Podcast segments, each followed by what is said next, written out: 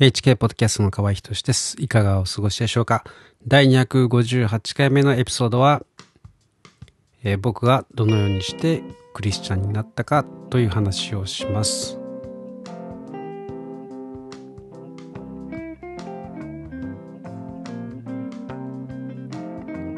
えー、今週はですね、えー、ブラジルの大統領選挙で、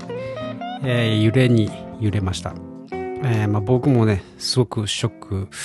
クでしたね。うん、本当に。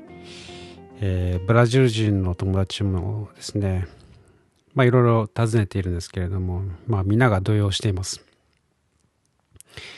えー、まあ、ブラジルに住んでいる友人なんかはですね、えー、デモに参加したりとか、えー、してますね。あの、まあ、ルーラーになった場合、えー、まあ、最悪のケース、えー、クリスチャンの弾圧が始まるかもしれないですからね。まあ、それはあないかもしれませんけれども、でもまあ、えー、急速にですね、社会主義に変わっていくことが予測されます。まあ、グローバリズムですね、えー、グレートリセットの方にですね、どんどんどんどんこう舵が切られていく、えー、ということがですね、まあ、容易に想像できるわけですね。はい。でまあ今日も、えー、僕がクリスチャンになった時のですね、えー、ずっと前の話なんですけれども、まあ、あまあ、たわいもない、えー、体験談といったらまあちょっと、えー、言い方が悪いかもしれませんけれども、えー、それを交えて話します。えっ、と、子供でしたので、え、まあ、なんていうんですかね、えー、あんまりよくわからなかったんじゃないかとかですね、まあいろいろ思う方もいるいるかもしれませんけれども、えー、まあ僕はですね、僕なりにあの神仏を求める行為というのはですね、えー、良いものだと思ったんですね。で、まあ自分のか、えー、家系がそうだったというのもありますけれども、まあ、宗教というものはですね、この人が神に近づきたいという、まあ、努力の表れというものですね。でまあ、神への渇望とでも言いましょうか。で、そもそも人間はですね、えー、神様とつながるように、えー、作られていますので、作られたので、まあ、本能としてですね、あるわけです。で、まあ、その本能に従ってですね、生きるというのは良いことなんですけれども、まあ、人間がですね、求めても限界があるんですね。まあ、それはまあ、今日はそのことについては話しませんけれども、まあ、聖書の神様というのはあの人間が近づいていってそして神様に出会ったというタイプではないんですね。その逆なんですよ。えー、神様があ近づいてきてですね人間に近づいてきて救済の方法をですね、えー、用意してくださった。えー、それがあ聖書を読むとですねあの本当に長い時間をかけてですね、え、その救済の技をですね、え、成し遂げるところまであのしっかりと書かれてますから、えー、ぜひですね聖書を読んでいただきたいなと思います。でまあ本当に、えー、ずっと昔の話になるんですけれどもイエス様を信じるというふうにですね、まあ、最初母がえー、僕に行った時にですね、まあ、僕は猛烈に反対したんですね。あの、まあ、僕は日本人として日本の伝統を愛して、えー、いたからです。まあその西洋文化にはですね、抵抗があったんですね。えー、まあ、僕はあの4人兄弟で、えー、その次男なんですけれど、まあ母が僕に、えー、イエス様の話をしたした時にですね、もうすでに兄はあの、折れてたんですね。あの、えー、兄はちょうどその時ですね、盲腸で入院していて、で、気が弱っていたせいかですね、まあ簡単に、えー、落ちてしまったんですね。で、妹と弟は、まあ怖いお母さんですので、えー、お母さんの勧めにですね、まあ、すんなりと従ってですね、えー、簡単に寝が寝返ったんですね。まあ本当にまだ小さかったので、まあ、お経を唱えたり、え、してましたけれども、一緒にやってましたけど、まあ何も考えてなかったようですね。で、残ったのは僕と父、え、だけなんですけれど、まあ、僕はですね、本当に日本の歴史が大好きだったんですね。えー、図書館で本当にたくさん本を借りてきてはあ毎日ずっと読んでるっていうようなそういう少年でした。で特にですね、えー、戦国時代のですね、えー、武士の生き様とかですねかっこいいなと思ってたんですね。まあ、あの神社仏閣が好きなのも歴史好きというのが関係していたかもしれません。それとですねあのおばあちゃんのこともかわいそうだなと思ったんですね。おじいちゃんが亡くなって、おばあちゃんがですね、一人だけでお経を唱えるのもかわいそうだなって、まあ、考えて、考えてみればですね、かわいそうだなと思ったんですね。で、母は、あの、僕にイエス様のことをですね、教えようとしたんですけれども、まあ、感情が受け付けないんですね。まあ、とにかくキリスト教なんてと思っていたんですね。毛嫌いしていたんですね。で、それにあれだけ仏教、神道をですね、熱心に信仰しながらですね、その寝返り、寝返るというですね、その忠誠心のなさというのはですね、許せない、あの、まあ、武士の、あの、世界でもですね、あの、寝返りなんて本当に許されないわけですよね。だからどうしても僕はあの受け付けたくなかったんですね。で、まあ、ただ、えー、母からですね、いろいろ話を聞いてはいたんですね。で、まあ、聞くだけは、まあ、あの、聞かされるので、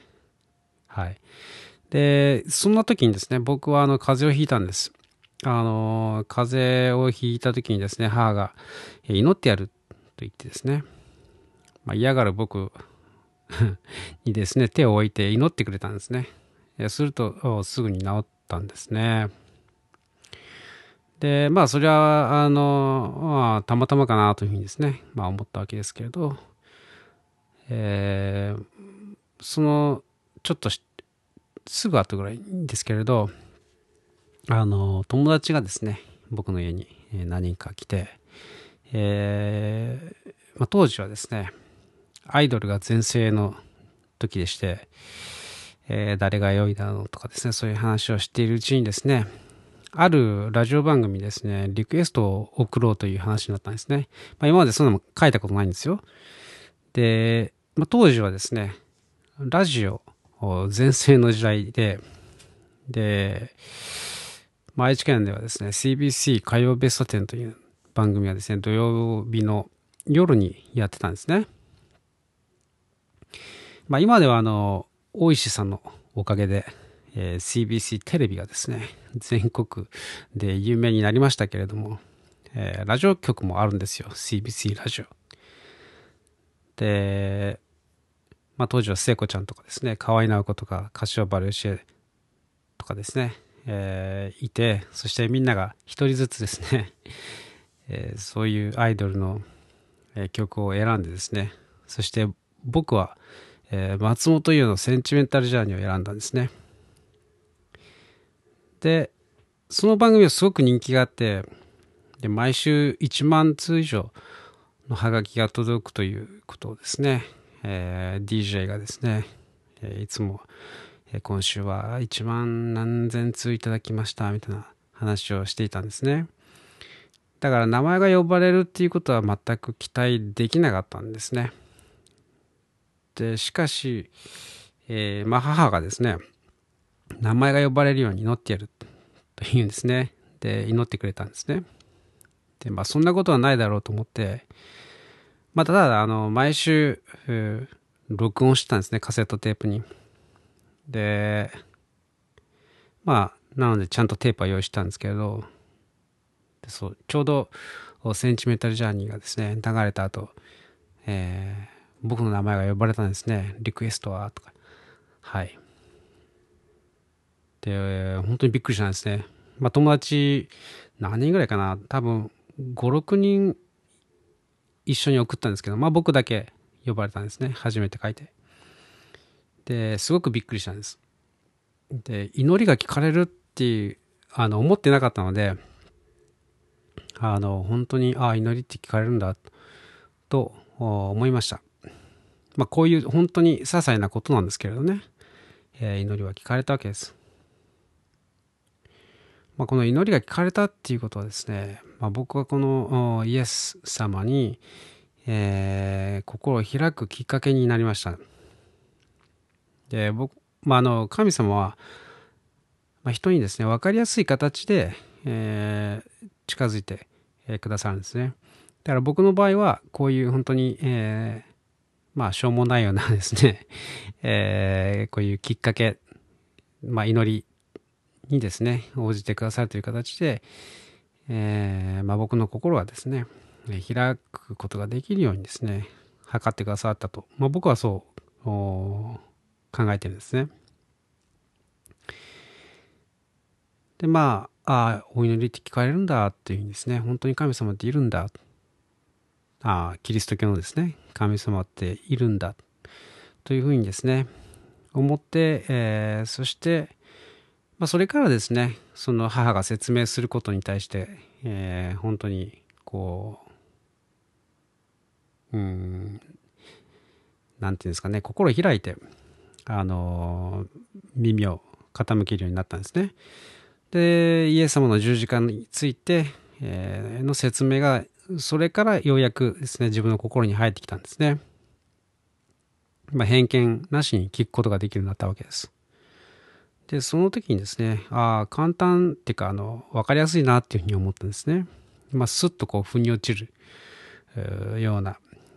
え、ものでした。で、まあ、母はですね、さらに 偶像崇拝のですね、罪について、えー、説明してくれたんですね。まあ、偶像というのは手で作られた神仏、えー、なんですけれど、まあ、それを拝む行為というのはですね、天地万物の創造主に対するですね、最も大きな冒涜である、えー、ということなんですね。まあ、聖書に、えーえー、その偶像を作ってはならない、拝んではいけない、仕えてもいけないというふうにですね、えー、書かれているわけです。で、まあ、そのことをですね、最初、あの、その言葉偶像崇拝だけという、えー、説明だけだとよくわかんないんですけれど、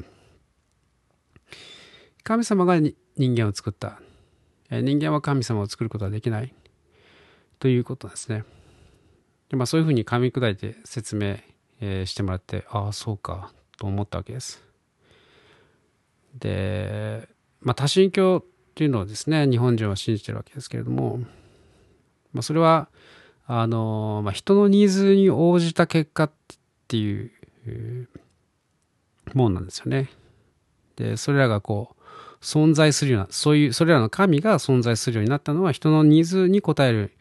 えー、応えつつ 存在していくようになったわけですね。それは人の苦しみ、えー、問題ですね。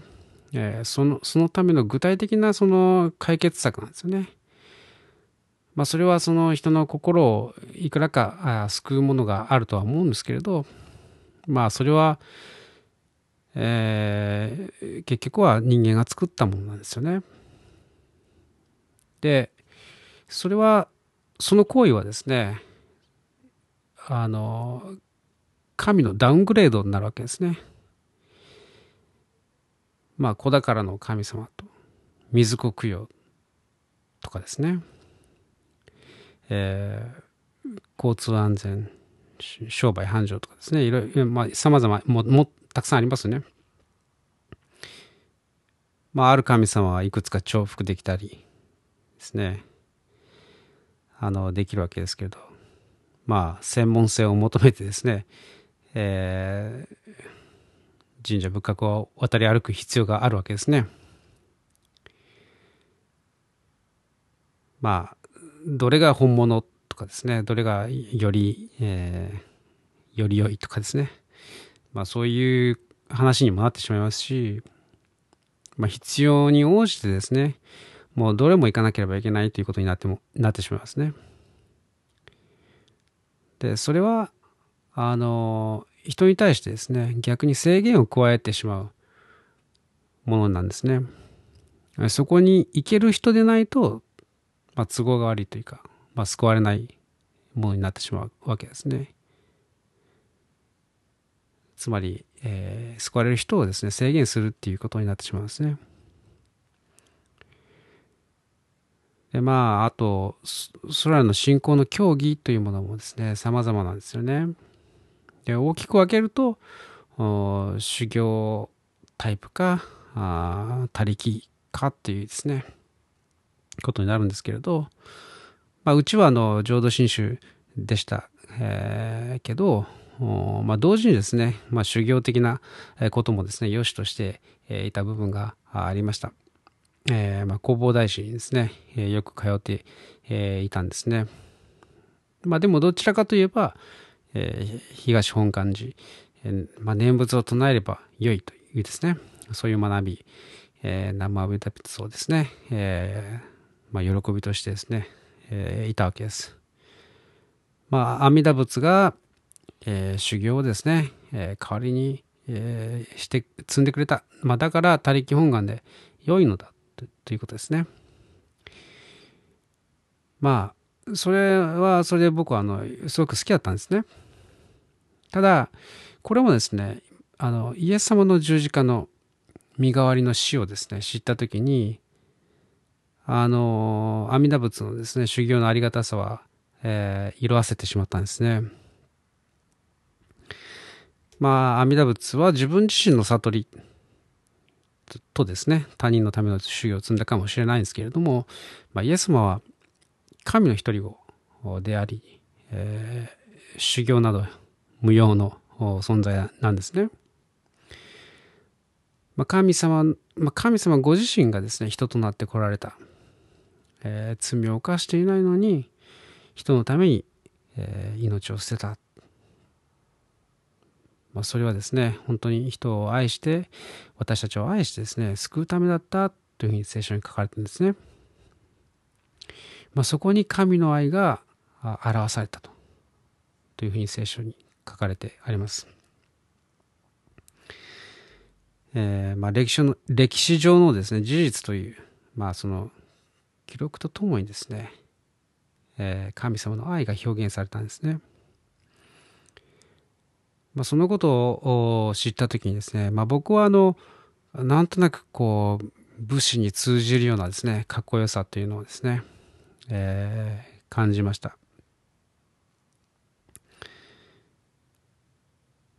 まああ修行系というかですね、まあ、その悟りを開く悟りを得るためにはですねこう修行せねばならない、えー、というタイプのですね、えー、仏教とかでしたらまあなかなかですね病人はなかなか修行もできないですしね、えー、老人もなかなか難しいです。まあそれどころかもう今の忙しいですね、えー、あの世の中、まあ、食べるだけでですね。精一杯という、うん、今のご時世ですね。まあ救われるためには出家せねばならない。としたらですねそれもそれは本当にまた厳しすぎる。あのハードルが高すぎるんですよね。はい。まあ、僕の場合は小さな時からですね神社仏家屋を巡ってでお経を唱えてですね説教を聞いたりしてそれが正しい生き方だと思ったんですね。で、まあだからその、なんていうんですか、その修行とか、えー、まあ念仏念仏を唱えるっていうことは、えー、やって当然だというふうに思ったんですね。で、でも今、今になってですね、あの、普通に生活してしていてですね、そういうことができる人って相当限られちゃうんじゃないかなというふうに、思うわけです。まあ、子供の頃はですね、あの、お釈迦様とかですね、法然とか親鸞とか空海のですね、漫画なんかが好きで、えー、読んだんですね。で、そうやって努力するということが、えー、人間の正しい生き方で姿勢であって、えー、まあ、それが死んでから報われるんじゃないかなっていうふうにですね、えー、思っていたわけです。まあ宗教というのはですね、え、人がこう神様に受け入れてもらうための努力だっていうことはですね、まあ僕はよくわかるわけです。まあ、ただ、えー、聖書を知った時にですね、あの聖書の教えというのはいわゆる宗教ではなくて神様の方が全て神様の側が全て準備してくださったそしてそれを受け取って初めて、えー、関係があできるそして関係づくりなんだということをですね、えー、知ったわけです。まあ、神様はですね人に求めているというのは求めているものは、えー、親子みたいな関係なんですね。まあ、あるいは親友とかあるいは恋人とか夫婦のような、まあ、関係なんですね。まあ一言で言えば親しい関係を神様が、えー、持ちたがっているんですね。で我々も無意識ながらですね本能として神様を求める気持ちっていうのがあるわけです。でまあさっきも話したようにですねあの祈りというものが聞かれる、えー、そのことによってですねああ神様っているんだなというふうにですね、えー、思わされるとか、まあ、気づくわけですね。で、まあ、クリスチャン特にですね特にクリスチャンになる前なった後すぐ、えー、あたりのですね祈りというのは結構な確率でですねすぐに叶ったりするんですね。でそれはまあ僕はいろいろな人人を見てきて、えー、本当にそう思うんですね。で、まあ、多分、まあ、これは僕の想像ですけれど、まあ、神様ですねご自身を表すために、まあ、そうされるんじゃないかなと思います。まあ、分かりやすい形でですねこう近づいてくださる、えー、みたいな感じなんですね。まあ、ちょうど僕がリクエストをですね、えー、出してすぐに名前が呼ばれたようにですねでまあクリスチャンになってですねしばらく経つと、まあ、そうでもなくなってくるんですね。あの何でもかんでもすぐにこうあの願いが叶うとかですね。そういう感じじゃなくなってくるんですね。まあそれは、えー、成長するためということもあるんですね。えー、まずこれを親子に例えてみると分かりやすいんですけれども、まあ、子供というのはですね親に要求するだけなんですよね。あれくれこれくれとか。はい。腹が減ったとかですね。ゲームが欲しいとかですね。まあ、それ以外、あの、要求するとき以外というのはですね、まあ、あんま関心を示してくれないですね。まあ、関心があるのはスポーツとかですね、えー、ゲームとか友達なんですよね。で、結構、あの、祈りっていう、祈りというものもですね、結構そういうところがあるんですよね。こう、要求ばかりの祈りなんですよね。でも、神様というのはですね、その人格の交わり、えー、関係というものをですね求めてるんですね。まあ、そのためにはただひたすらですねこう要求に応えるだけのこう便利屋みたいになってしまうと、まあ、逆にですねどちらが使えているのかっていう感じになってしまうんですね。あの人間の側がですね神様をこう顎で使うみたいないやそういう関係になるのは良くないんですね。で神様は目に見えないのであの人の要求を通してですね、ま、神様が、えー、人がですね神様に対して心からこう親しく交わることができるようにですねこう配慮して、えー、訓練してくださるということなんですね。でそうそうしていくうちにですね、えー、祈りというのはえ神様との交流になっていくわけです。こうただの要求だけではなくなっていくんですね。まあ本当に必要があって、えー、お願いするものはもちろんありますよ。で、そして、えー、お願いする、あの求める祈りってのは全然悪くないんですけれども、もうそれだけのため、自分の都合のいい、まあ本当にご利益主義、だけに陥らないようにということですね。はい。まあ、親子の関係もですね、こう健全な親子親子の場合は、やっぱりあの自立した子供というのはですね、親に感謝するようになりますね。親と会うのはですね、まあ、おねだりするためではなくて交流するためなんですよ。まあ、あるいは面倒を見てですね、親孝行するためなんですよね。そういうことはまあ僕はあの子供の時には分からなかったんですけれど時間が経ってから神様の神様との関係というものがですねああなるほどというふうにですねよく分かってきたんです。えー、まあ、クリスチャンとして生きるということはですねこの健全な家族とか、えー、健全な夫婦とか親子関係によく似ています。まあ、関係なんですよね。神様と自分との関係。えー、まあ本当に時間をかけてですねこう成長していくというか、えー、育んでいくみたいなそういう感じです。で聖書の創世記にはですね、えー、神は人を神の似姿に作られたと書かれています。だから健全な家族の関係とですね神様との関係というのは似ていて当然なんですよね。えーまあ、例えば親は命がけで子供を救おうとしますね。でその献身的な愛も実は神様からのものであるわけです。それがはっきりとですねイエス様の十字架の上でですね十字架で表現されたわけです。まあ、だからイエス様を信じてですね受けと受け入れるということは、えー、天地万物のですね創造主である神様との親子関係にですね戻るえオリジナルの関係に戻るということなんですね。えー、まあ、人は罪を犯して、え神様との関係がですね、え、持てない状態にあったわけですけれど、まあ、それはあのサタンにそそ抜かれされてですね神様に反逆したからなんですね。えー、そこから関係を回復する方法ですね神様がセットアップしてくださったということなんですね。まあ、当時子供だった僕は、えー、良いと思ってやっていた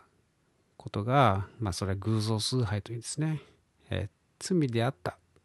大きな罪であったということをですね、えー、知ったわけです。そしてそれを悔い改めました。